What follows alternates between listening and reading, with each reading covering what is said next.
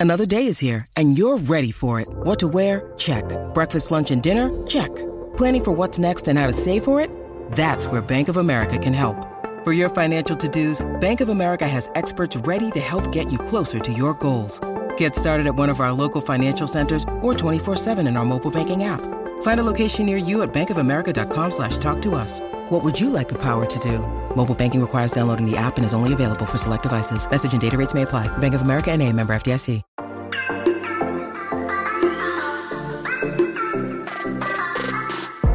Hola, hola, muy buenas a todos y sean bienvenidos aquí a tu podcast Charlas iOS. ¿Por qué es necesario tener USB-C en el iPhone? Vamos a tratar de responder a esa pregunta porque sé que hay muchas dudas. Así que prepárate que vamos a comenzar aquí a hablar de lo que nos gusta, de la tecnología y de Apple. Mi nombre es John. ¡Empecemos!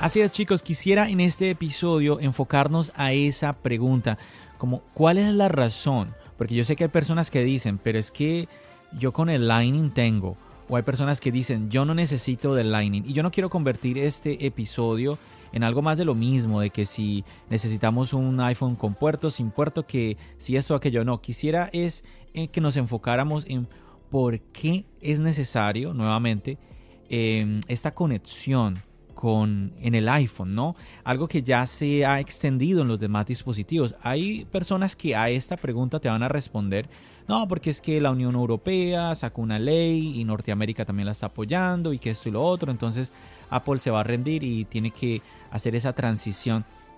Pero dejemos a un lado eso, dejemos a un lado que si Apple quiere, que si Apple no quiere, que si hay una ley, que si no hay una ley hablemos de ti y de mí, que yo creo que al final es lo más importante, nosotros como usuarios.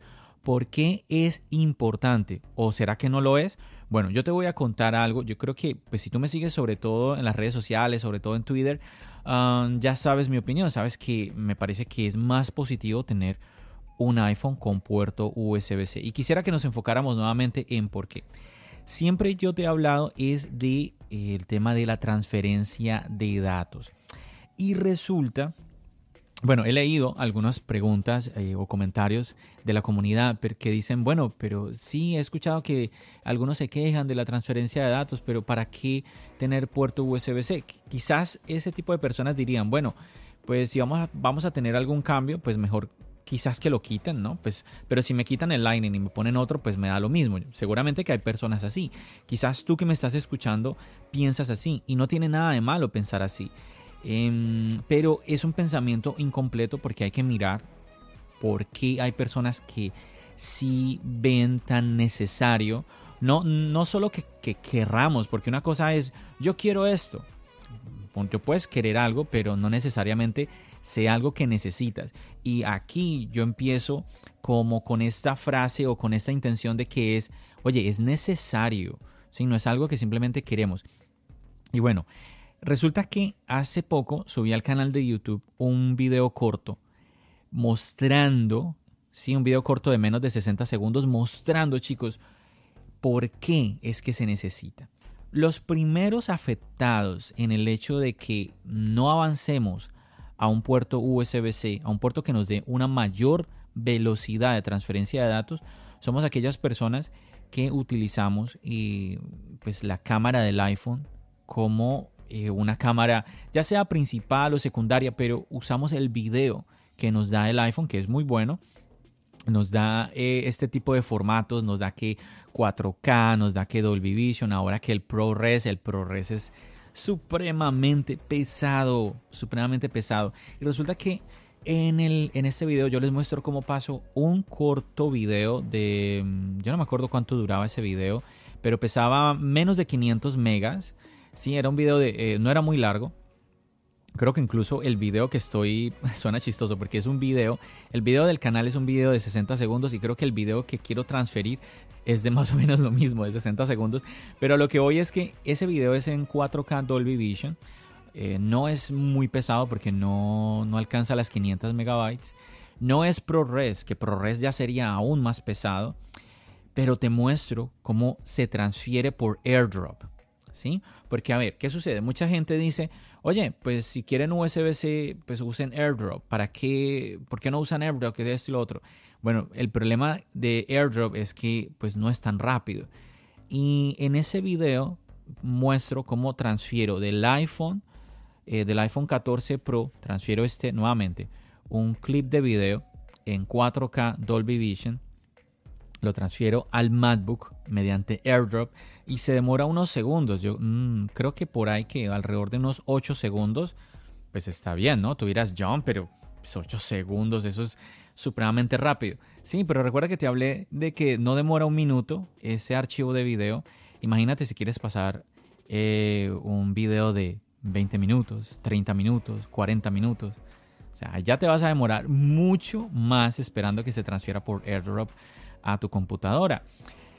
¿Qué sucede? Bueno, yo muestro eso y luego cojo ese archivo que está en el MacBook ya después de haberse transferido al airdrop, lo transfiero del computador, del MacBook, lo transfiero a un disco conectado al USB-C del computador, a un disco externo. ¿Sabes cuánto se demora? Mira, se demora tan rápido que yo en el video les, digo a ustedes, no parpadeen porque es inmediato. Es impresionante. Lo muevo de la carpeta a la otra y es... Mm, y listo. Ya, de una. Clic. Te impresiona la velocidad. Yo te cuento que yo no premedité hacer ese video, pero como tenía que transferir ese archivo, me llamó tanto la atención cómo se pasó de rápido al disco externo mediante USB-C que yo dije, eh, tengo que hacer un video mostrándole a la gente, porque es que yo sé que mucha gente, a ver, si tú nunca usas estos, formatos de video, si nunca te pones a, a pasar archivos de video de tu celular, un computador, todo esto, pues no te das cuenta no te das cuenta muchas veces de esas velocidades de transferencia que suelen ser lentas. Entonces, mm, ahí yo entiendo por qué hay personas que dicen, ah, pero ¿para qué tener USB-C eh, en el iPhone, no? Y yo aquí creo que esto te cambiaría enormemente el panorama. Además, estamos hablando que en este momento, con el iPhone 14 Pro, tenemos ahora 48 megapíxeles en la cámara que te da fotografías más grandes. Por ahí tengo que compartirles, tomé unas fotos chicos, fotos de 60 megabytes, casi 100 megabytes. Es impresionante, uno nunca ve una foto en el iPhone tan pesada. Y bueno, en comparación a una foto, mira, aquí voy a mirar en el iPhone, mira, fotos de aquí de 1.6 megabytes. 1.3 megabytes, es que, es que es increíble. Uno, a ver, busquemos otra, a ver, ¿qué otra? ¿No habrá una más pesadita? A ver, esta con efecto retrato y toda la cosa. 1,9 megabytes. ¿Te das cuenta los números? O sea, y pasar a 60, 80, es que son, es el cambio es, enorme. Y resulta que mm, se esperaría quizás, a ver, más que un rumor, eso no es rumor, eso es una lógica, de que en su momento el iPhone llegara a grabar en 8K. Eh, bueno, era, era un rumor del iPhone 14 que no se cumplió. Y bueno, se espera, es que es parte de una evolución orgánica, ¿sí? Como hablábamos en, algún episodio, yo te comentaba de que el modo cinemático llegó al iPhone 13 Pro en 1080. Pues todo el mundo esperaba que en el 14 Pro llegara ya en 4K. Y efectivamente, con los iPhone 14, el modo cine, ahora lo tenemos en 4K. Entonces es como una evolución orgánica. Si me hago entender, por ejemplo, el modo cinemático creo que lo tenemos ahorita, si mal no recuerdo, hasta 30 fotogramas. Entonces, eh, no me sorprendería si en el, iPhone 15 lo tendríamos en 4K a 60 fotogramas. son pasos que se dan evolutivos, pero que son orgánicos. Entonces, pensar de que en su momento el iPhone se mueva a video en 8K también sería un paso orgánico. Y ahí vendría la pregunta, ¿cuánto más va a pesar entonces el 8K? Entonces ahí nuevamente para aquella persona que se le gusta utilizar eh, la cámara del iPhone y se mueve de esta manera, sacando los archivos del teléfono, llevándolos al disco duro, porque así, así no crea contenido. De pronto le gusta ahí guardar eh, videos del, bebé de la familia o de algún cumpleaños y crea su carpeta con las fotos, cumpleaños de mi hermano, cumpleaños de mi, de mi mamá en el 2021 y crea su carpeta y todas las fotos y videos y las guardo ahí y las sacó del iPhone porque el iCloud que tiene pues no le es suficiente o el espacio del disco del, teléfono del iPhone pues no le es suficiente o por lo que quiera simplemente le gusta tener en un disco duro todos sus archivos. Entonces esa persona va a agradecer eso y obviamente pues los que creamos contenido también nos vamos a ver beneficiados de poder tener esa opción de ese tipo de velocidades. Te voy a, incluso también te voy a dar esta, esta idea. ¿Tú te imaginas nosotros sabemos de que podemos con el puerto USB-C conectar un disco externo a los iPad, ¿no? Que ahora incluso lo podemos hacer con el iPad 10, que era el último iPad, ¿cierto? La evolución del noveno, que ese todavía tiene Lightning, pues la evolución del noveno, que sería el iPad 10, pues ya tiene USB-C. Pues resulta que eh, podríamos, chicos, hacer lo mismo con el iPhone. ¿Te imaginas tú coger un disco externo SSD que hoy en día, pues ese disco te lo, metes al bolsillo, o bueno, tampoco es que lo metas al bolsillo, quiero decir que lo llevas, pues lo puedes llevar en tu bolso de una manera muy práctica, muy portable, y resulta que, no sé, grabaste un montón de videos y en el momento coges, lo conectas al iPhone y los pasas directamente de, tu iPhone a ese disco, eh, eh, eh, a ese disco externo. ¿Te imaginas lo práctico? No tienes que llegar a casa, esperar llegar a casa, transferir nada. Lo pasas ahí, pum, borras. Oye, esto sería genial también para aquellas personas que, a ver, los mismos, los mismos ejemplos, graban muchos videos, sean para la familia o algo personal o simplemente también porque crean contenido y resulta que, no sé, tienen un iPhone D2 de 128.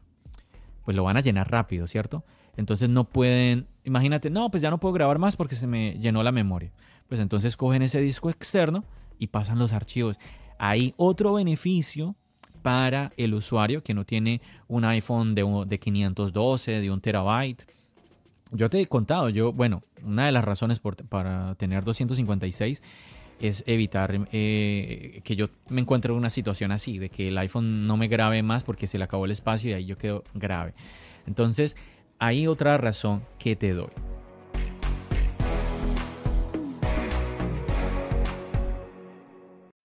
When you need mealtime inspiration, it's worth shopping Kroger, where you'll find over 30,000 mouthwatering choices that excite your inner foodie. And no matter what tasty choice you make, you'll enjoy our everyday low prices, plus extra ways to save, like digital coupons worth over $600 each week. You can also save up to $1 off per gallon at the pump with fuel points. More savings and more inspiring flavors make shopping Kroger worth it every time. Kroger, fresh for everyone. Fuel restrictions apply.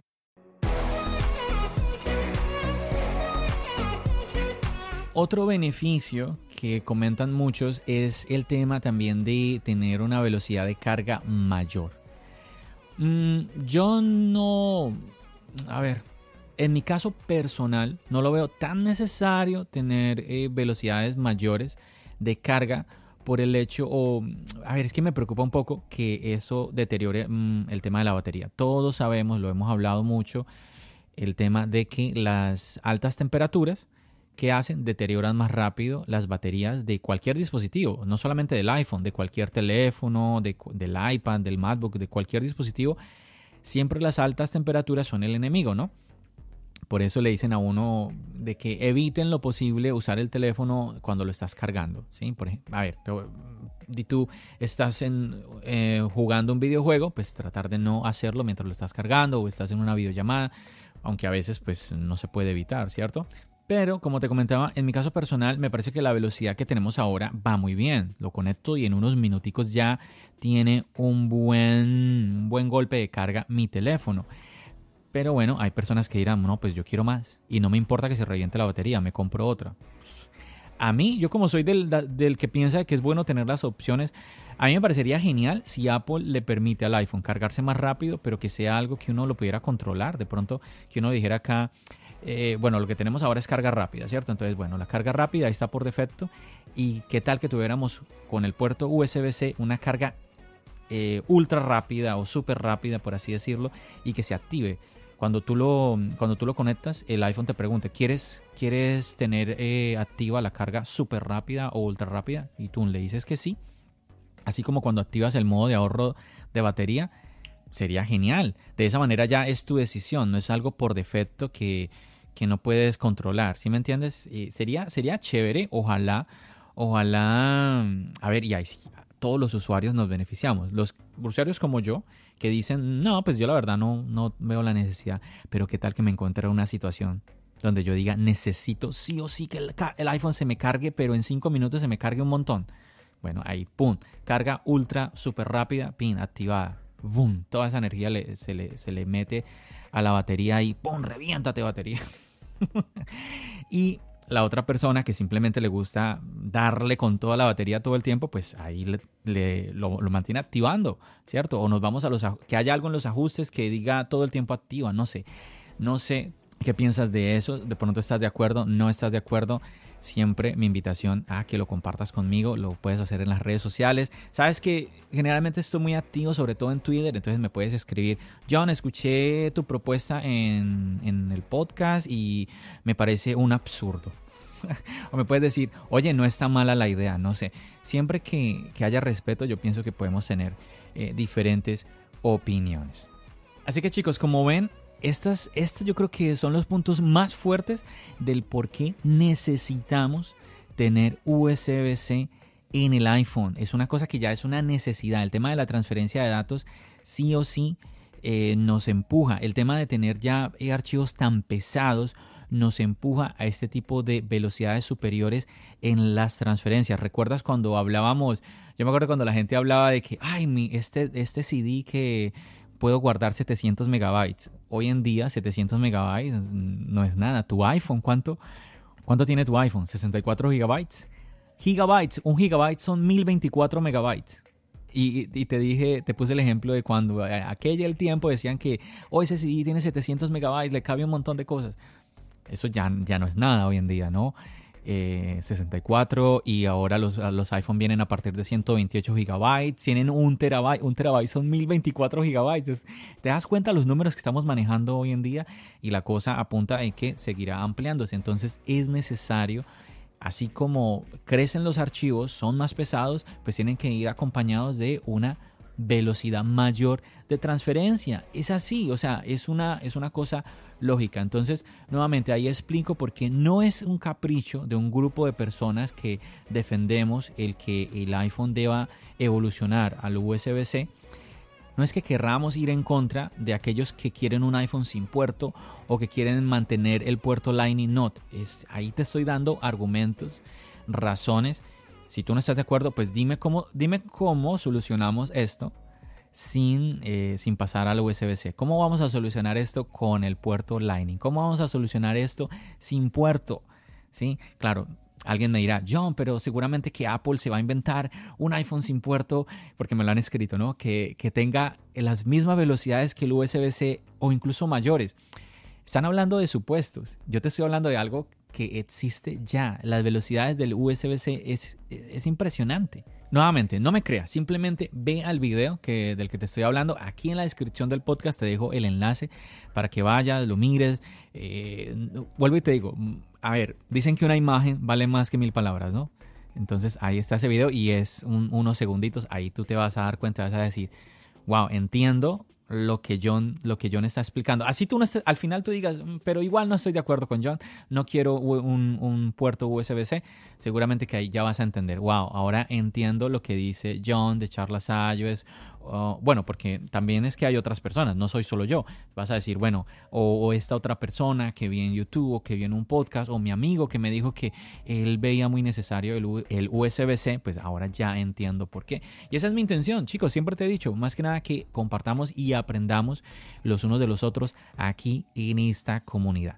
Chicos, no me extiendo más, muchísimas gracias por apoyarme aquí en tu podcast Charlas iOS, por escucharme eh, en cada episodio. Te agradezco enormemente, como siempre, por ese apoyo y que te animes a compartir el podcast para que más personas conozcan de este, de este formato en audio, también el canal de YouTube.